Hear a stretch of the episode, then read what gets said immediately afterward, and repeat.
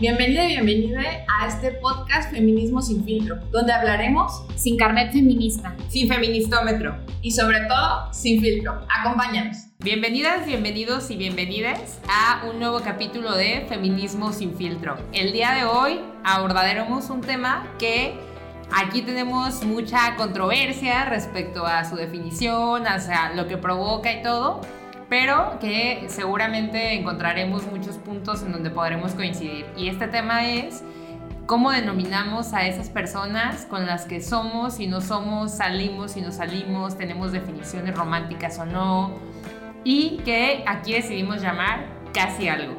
Este tema nos causa mucha controversia porque aunque las tres tenemos personalidades eh, intensas y algo parecidas, de hecho, para los que no sepan, eh, cumplimos casi el mismo día las tres, entonces las tres tenemos el mismo signo zodiacal y yo que soy la más esotérica, siempre nos refiero como las piscis, ¿no? Este, pero la verdad es que en nuestra forma de relacionarnos sexoafectivamente somos muy distintas. Y una cosa por la que siempre debatimos Valeria y yo, que así como les comentamos eh, nuestra gran frase de Meteoro la tacha, tenemos una nueva. hay, un, hay un sticker de un gatito que está dentro de un frasco y está tapado, ¿no? El gatito está así como asfixiado. Y siempre Valeria y yo platicamos de que yo soy un frasco en las relaciones y ella es un gatito atrapado en el frasco.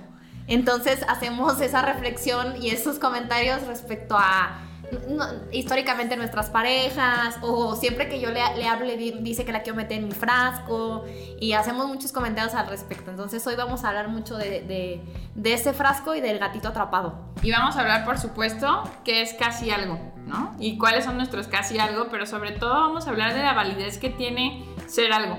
Justamente hace algunas semanas, cuando comenzamos a platicar esto, yo les mandaba una publicación de una psicóloga que sigo en Instagram que decía que ser casi algo en realidad sí representa muchas cosas en la forma en la que nos relacionamos, que no es solamente ponerle un título a una cosa, sino la forma en la que tú construyes una relación sexoafectiva con alguien sin tener un título, pero además cómo llegas a acuerdos de ese título, porque socialmente evidentemente es muy complejo. Vas a lugares con una persona y es tu novio, y para cuándo van a ser novios, y luego ya que son novios, para cuándo se casan, y después ya que están casados van a tener hijos, y todo el tiempo la sociedad te mete en el frasco, ¿no? Todo el tiempo la sociedad dice que tienes que denominarte como algo, aunque seas casi algo. Y es que esta parte de casi algo, creo que también tiene que ver con cómo este molde social nos ha obligado a seguir estos pasos que definió Cristina y que en realidad no son necesarios. O sea, al final siento que las personas que son casi algo también están en la búsqueda de la redefinición de las relaciones sexoafectivas que no vayan en un molde o atrapadas en un frasco, Itzul.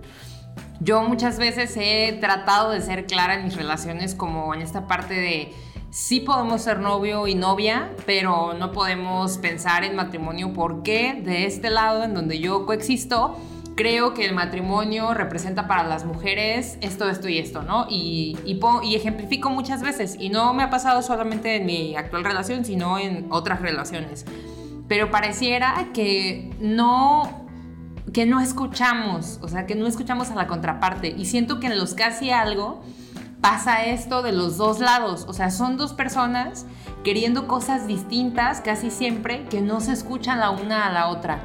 Y tiene que ver con que de un lado aseguramos que la otra parte va a cambiar y del otro lado aseguramos que no importa cómo estén las cosas, quedaron claras. Entonces, también esto de la responsabilidad afectiva juega un papel muy importante siempre y cuando no digas, no, pues es que yo te dije que no éramos nada y siempre demuestres que en realidad sí lo eran todo, pero te escudes bajo una falta de título para hacer lo que se te pegue tu gana y además también dañar a la persona que tienes enfrente. O sea, creo que hay como una serie de cosas que perdemos de vista por solamente querer creer que lo que decimos es correcto.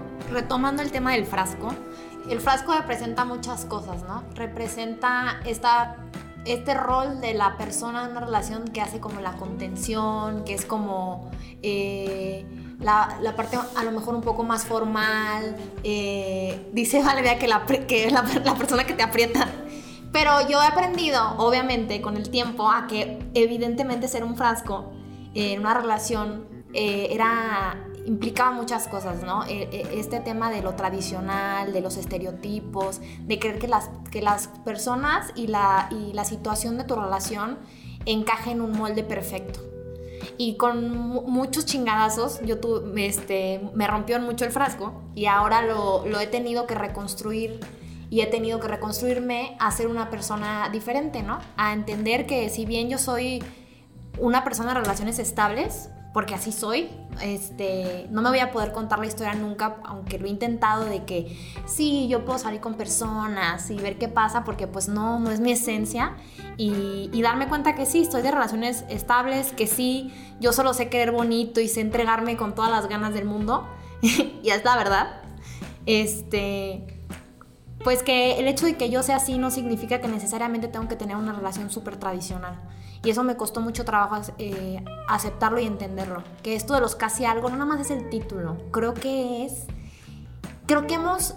Em, al no querer ponerle un título, hemos querido como revolucionar la idea de lo que es una relación cuando podríamos ser algo y un casi algo, pero algo diferente. Y creo que eso es lo que nos ha costado, nos está costando mucho eh, en este proceso donde, las, donde creo que nuestra generación está intentando tener relaciones de pareja desde un espacio que no es lo tradicional. Y, y, vamos, creo que todos estamos como redefiniendo qué queremos en la vida, ¿no? ¿Quiénes somos? ¿A dónde vamos? ¿Qué nos gusta? ¿Qué no nos gusta? Y yo te puedo decir que hace, les puedo decir que hace dos años jamás pensaría que yo iba a ser la persona que está aquí sentada, ¿no?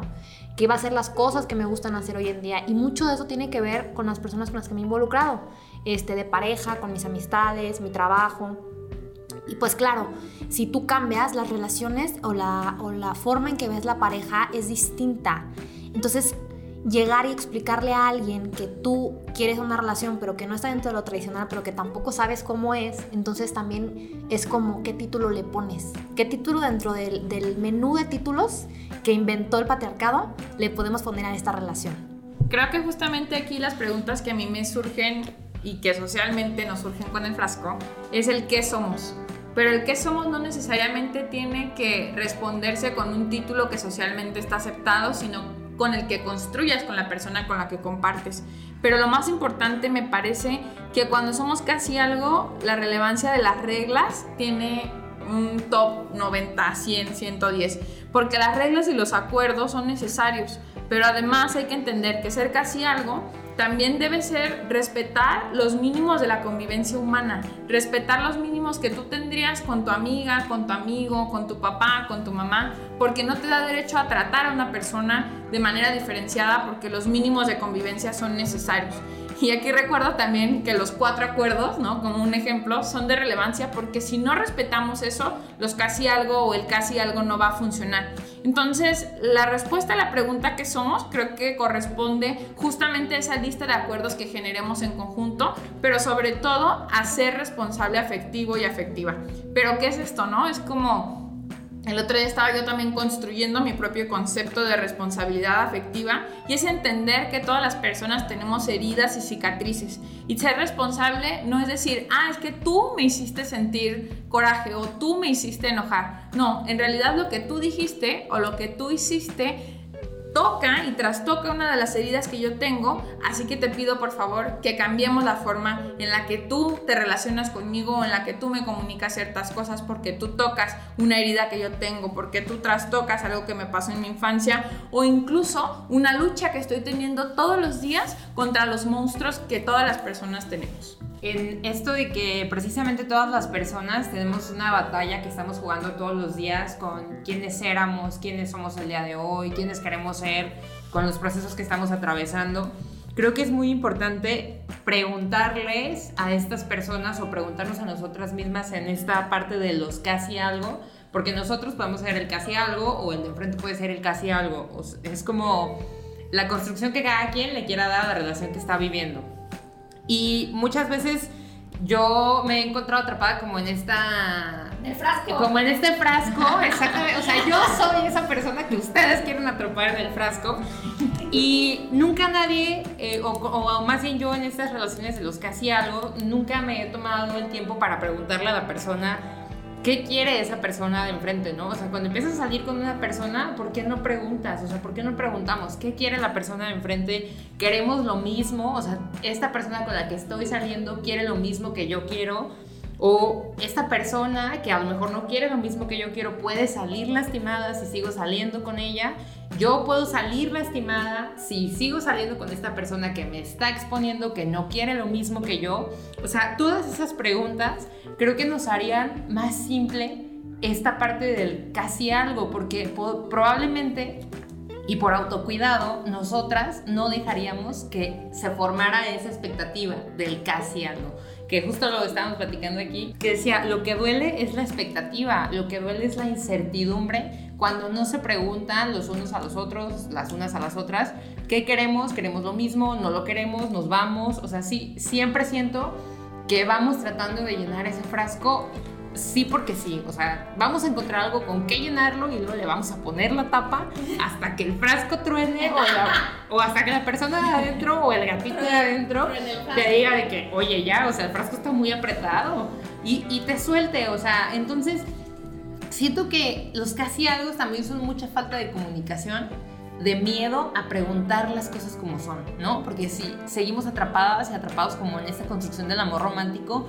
que nos, nos impide decir, oye, pues la verdad, o sea, solo quiero una relación sexual y ya, ¿no? O sea, no va a trascender a más. O, ¿sabes qué? O sea, yo sí quiero construir una relación seria, formal, este, que va a trascender a muchas cosas.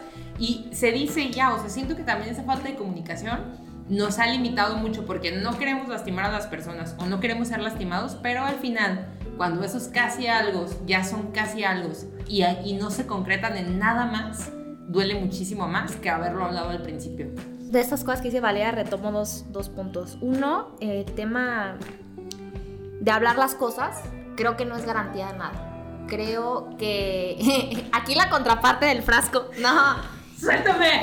Yo creo que que si bien podemos ser muy claros y hablar las cosas muchas veces, eh, no tenemos quizás la capacidad que, que quisiéramos todos de controlar lo que sentimos con el tiempo.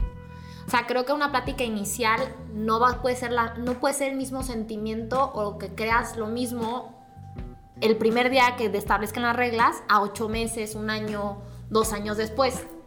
Creo que las, pues, los sentimientos cambian y que quizás las personas debemos de hacernos responsables y decir, ok, yo estoy desarrollando sentimientos de más que, que trastocan el acuerdo que tenemos, entonces debo irme. Pero tomar la decisión de irte, del casi algo, cuando tú sabías desde un principio y las cosas fueron claras y, había como, como esta parte de, la responsabilidad afectiva de decir, bueno, es que esto es lo que va a ser y ya, y que tú en ese tiempo pues desarrolles sentimientos que, que por mucho superan el acuerdo y, que, y no tener la capacidad de irte, pues sí es bien difícil, o sea, es bien difícil decir, ok, sí, este, yo me enamoré de más y nuestras reglas pues las estoy rompiendo por estos sentimientos que siento, pero entonces ahora como estoy enamorada, ¿cómo me voy? ¿No? ¿Cómo digo, cómo acepto que lo que hay es lo que va a haber, no va a haber más? Y que mis sentimientos cada día, cada día son más grandes, ¿no? Que cada día yo siento más y, que quizás yo sentir más hace que esto sea menos, ¿no? Porque la contraparte es como, a ver, espérate, o sea, me estás asustando. Y otra cosa que quiero retomar lo que dice Valeria es el tema del miedo.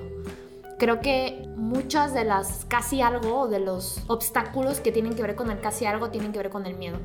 Eh, venimos todas y todos de relaciones que quizás nos hicieron daño, de situaciones familiares que nos, que nos hacen temer no solo el compromiso, sino la intimidad y, y la el desnudar tu alma a otra persona y entonces es como, no, pues hasta aquí puedo, ¿no? Esto sí puedo compartir porque ahorita me siento emocionalmente disponible para compartir solo esto y, y, este miedo que nos da, bueno, a mí me da terror el decir lo que sientes, el, mostrarte vulnerable, el decir, no quiero que te vayas, el decir, sí, la cagué, siento más de lo que tenemos en el acuerdo y, y este miedo de aceptar que quizás no estás cumpliendo con lo acordado para poder seguir en el casi algo, ¿no? Para poder permanecer en esta situación solo acaba lastimándote a ti, o sea, porque no tienes la capacidad de aceptar, primero, que rompiste con el acuerdo, pero no que rompiste el acuerdo de una manera negativa, sino que quizás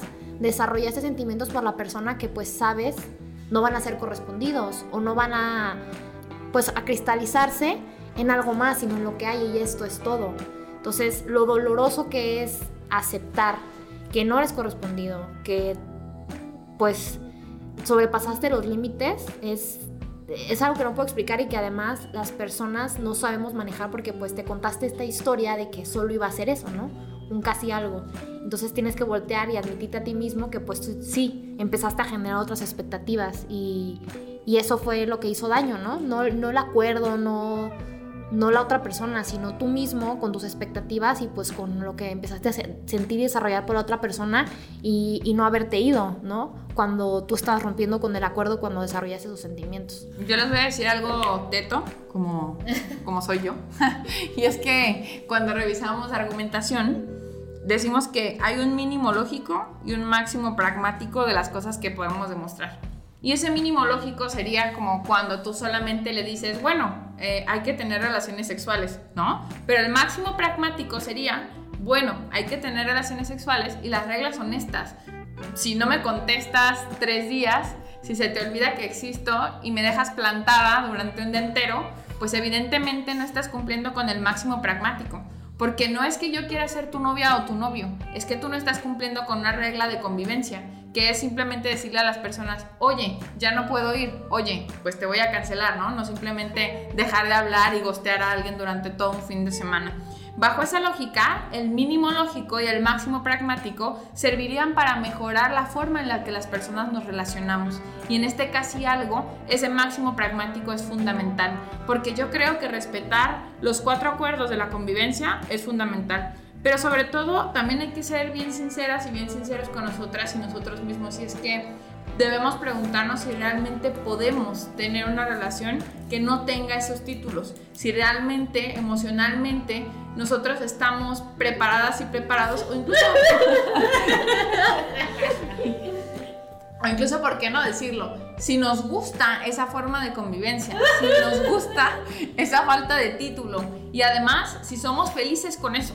Porque yo creo que justamente compartir con alguien cuando no hay correspondencia es cuando viene el dolor. Compartir con alguien cuando tú esperas una cosa distinta y cuando la expectativa es mucho más alta que lo que mide esa persona en la forma en la que tú sientes, es cuando viene el rompimiento, es cuando vienen los sentimientos encontrados.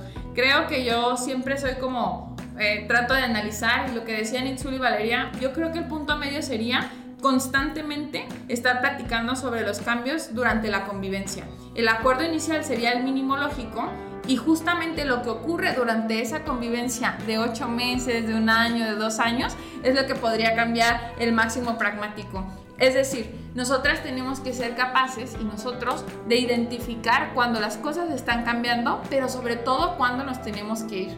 Y es que el posicionamiento de los límites, por ejemplo, es algo con lo que yo trabajo todo el tiempo poner límites para poder tener relaciones sentimentales y sexoafectivas más eficientes es doloroso, pero sin duda genera una menor incertidumbre que la que te genera estar esperando para que alguien te responda o te corresponda a los sentimientos que tú experimentas.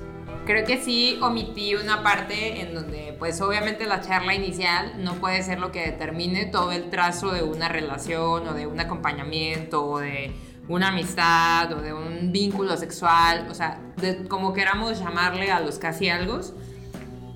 Pero sí es importante también lo que decía Cristina de retomar estas pláticas en donde si empieza a cambiar la temperatura de la relación o el tono en que nos comunicamos, pues obviamente hay que preguntar de nuevo qué es lo que está sucediendo porque sí, o sea, a la inversa yo me he visto envueltas en relaciones súper serias, que al principio eran súper importantes y súper serias, y después yo decía, bueno, la verdad es que este frasco está muy apretado y quisiera que alguien le quitara la tapa.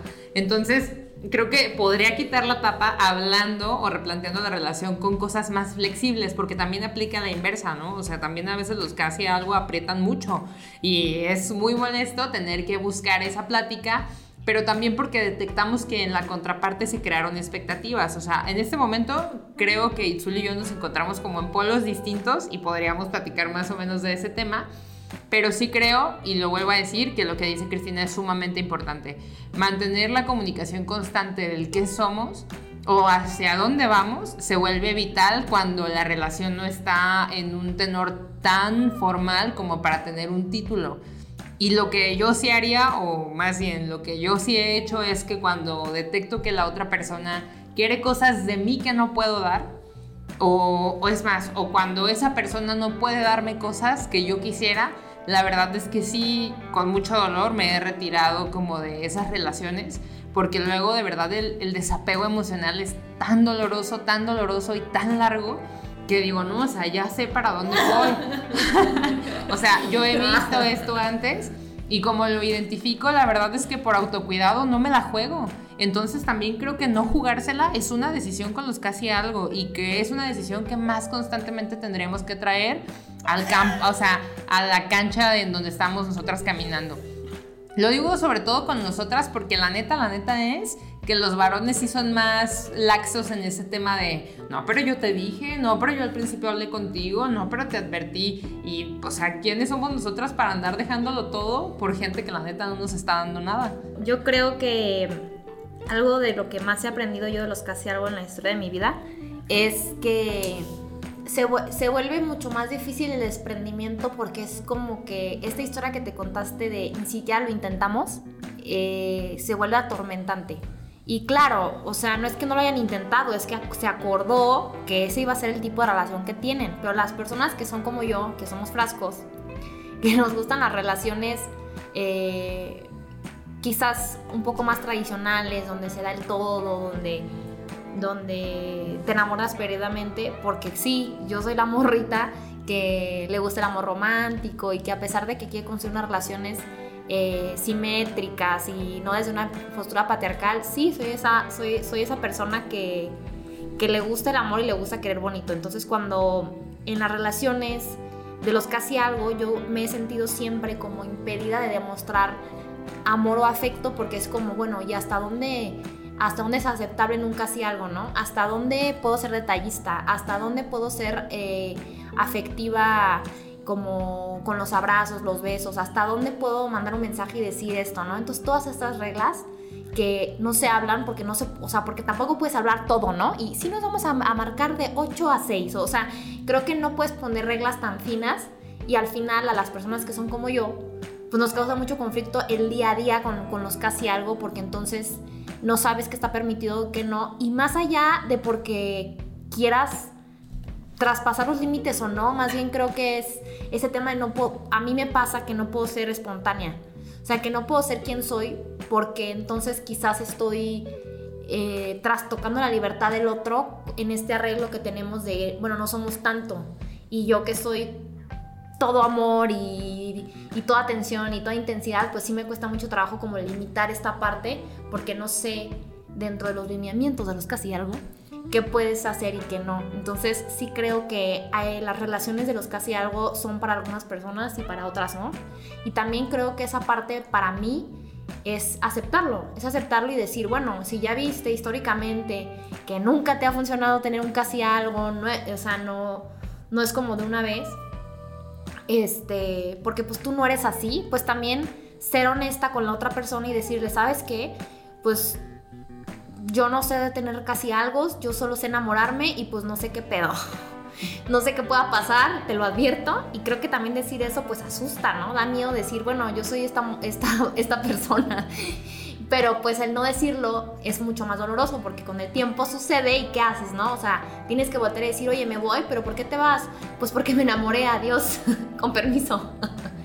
o vivir con el eterno miedo y la certeza de que el otro se va a ir, porque el otro no tiene la capacidad ahorita de enamorarse como tú te estás enamorando. Y eso duele muchísimo. O porque no quiere. O porque no quiere, o porque no está en las condiciones. o porque... No quiere, no quiere. No quiere. Hay personas que no se quieren enamorar y está bien. Hay personas que solo quieren una relación eh, sexual. O hay personas que... que... Que no, que no quieren tener una relación sexoafectiva y está bien pero a lo que voy es de que aceptar eso, ¿no? Aceptar que la contraparte no quiere, no puede, no está en disposición, eh, no está en ese momento de la vida. Esa parte de aceptarlo y entonces decidir irte porque te enamoraste está feo, porque pues nos han enseñado y nos han contado esta historia que cuando te enamoras es porque te quieres quedar, no porque te quieres ir. El principio de todo esto debería ser que las personas podamos sentirnos plenas, podamos ser nosotras mismas. Y yo creo que esa es la cuestión más relevante de casi algo. Que podamos expresar el cariño como nosotras lo queremos expresar, como nosotras somos, que no dejemos de ser nosotras mismas, que si tú eres atenta no dejes de hacerlo porque tal vez el otro piense que ya te enamoraste y el acuerdo inicial no era ese. Creo que la plenitud es parte fundamental de ser responsables afectivas, no dejar de ser nosotras solamente por encajar con una contraparte que no espera y no quiere lo mismo, porque estoy totalmente segura que en algún momento, si es que así lo decides, encontrarás una persona que sea compatible con todo lo que tú tienes para dar y con todo lo que tú eres. Así que de nuevo, recuerden en este podcast y la ñoñez, el mínimo lógico es importante, pero cobra mucha más relevancia el máximo pragmático. Y yo de nuevo traigo a colación que tenemos que escuchar lo que las personas nos dicen, pero también tenemos que observar lo que las personas nos demuestran y sobre todo considerar qué es lo que merecemos nosotros como personas porque si sabemos que hay una persona que no está dando en ese momento porque no quiere, porque no puede, porque por favor, dando eso que nosotras o nosotros esperamos. Suéltame, suéltame. Ese es el momento en que primero podemos preguntar qué es lo que está sucediendo y ante la demostración o la confirmación de lo que nosotros observamos en las acciones, podemos tomar sí la dolorosa decisión de partir de esa relación o podemos tomar esa decisión en donde también relajamos las medidas y nos ponemos en ese mood para disfrutar el momento. O sea, tampoco se trata siempre de irse porque siento que también nos enseñaron esta parte como de que nosotras siempre debemos de sufrir y creo que no es así, o sea, creo que podemos retirarnos o podemos quedarnos con esos lineamientos con los que esa persona ofrece si es que lo deseamos o simplemente irnos porque tenemos esta otra construcción donde nos gusta entregarlo todo, pero antes que para entregarlo todo nos tienen que entregar todo porque de otra forma vivimos en constante incertidumbre de lo que se nos espera al día siguiente y a lo mejor yo soy esa persona que se la pasa midiendo, ¿no? Como de, a ver, voy a medir el terreno, aquí no, aquí sí. Y pues que tan cuidadosa, tan cuidadosa en ese ámbito que me vuelvo, como dice Cristina, pues pragmática, pero al 100%, incluso en el tema emocional. La verdad es que no me arrepiento de haber tomado esas decisiones de ser así, pero quizá me Ni yo de haberlo entregado todo. que lo sepan, radio escuchas. que lo sepan. Que lo sepan. Y puede que puede que me pierda de muchas emociones muy intensas a lo largo de este caminar, pero también creo que viendo a Itzul